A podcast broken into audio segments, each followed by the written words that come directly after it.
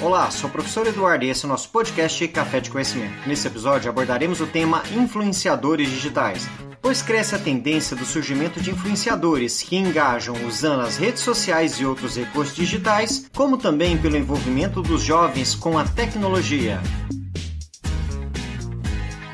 O influenciador é uma pessoa do seu nicho ou setor que exerce influência sobre um público-alvo. Esses influenciadores têm conhecimento especializado, autoridade ou insights sobre o assunto específico tratado. Antigamente, as empresas utilizavam figuras de forte representação, como celebridades e atletas, para ajudar a vender seus produtos por meio de anúncios de televisão ou rádio. Esses eram os antigos influenciadores. Hoje, com a ascensão das redes sociais, os influenciadores possuem mais mais popularidade podendo ser pessoas sem histórico midiático, mas que engajam e envolvem o seu público.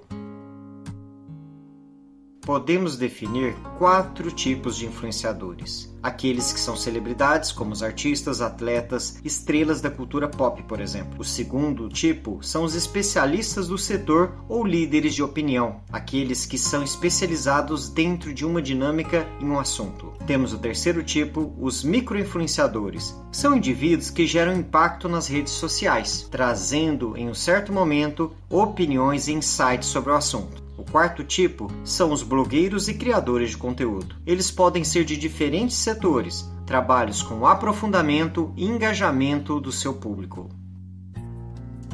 Os influenciadores podem utilizar diferentes plataformas para realizar o seu processo de influência do público-alvo mas em geral os influenciadores utilizam algumas plataformas específicas. Um deles é o Upfluence, que é uma plataforma de influenciadores digitais que tem como foco principal canais sociais, e isso inclui, por exemplo, o Instagram. Outra plataforma é o Influence.me. Ele oferece apoio às organizações que não contam com uma equipe especializada no gerenciamento desse tipo de campanha.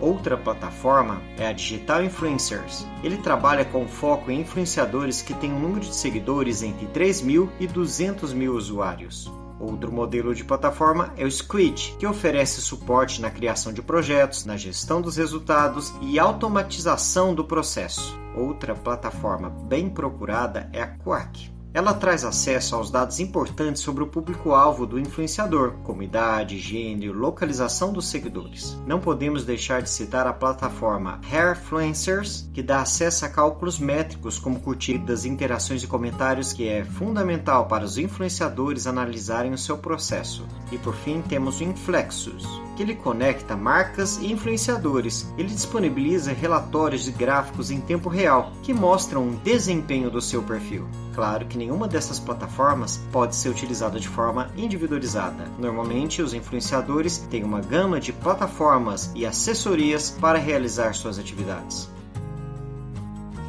Claro que alguns se perguntam quais são os principais aspectos avaliados a um influenciador. Que o número de seguidores e o engajamento é fundamental, porque pessoas que seguem o influenciador resulta num maior público, claro, desde que esses curtam, comentem e repassem as informações, tornando-se assim engajados aos influenciadores e à sua proposta terceiro aspecto fundamental é o alcance das postagens e foco de atuação. Esses dados são essenciais para o sucesso do influenciador, pois a viralização de sua proposta resulta em sucesso. E por fim, a faixa etária. Influenciadores que se comuniquem com a idade média do seu público têm muito sucesso. Com isso, é possível aumentar as chances de engajamento da sua marca, da sua proposta.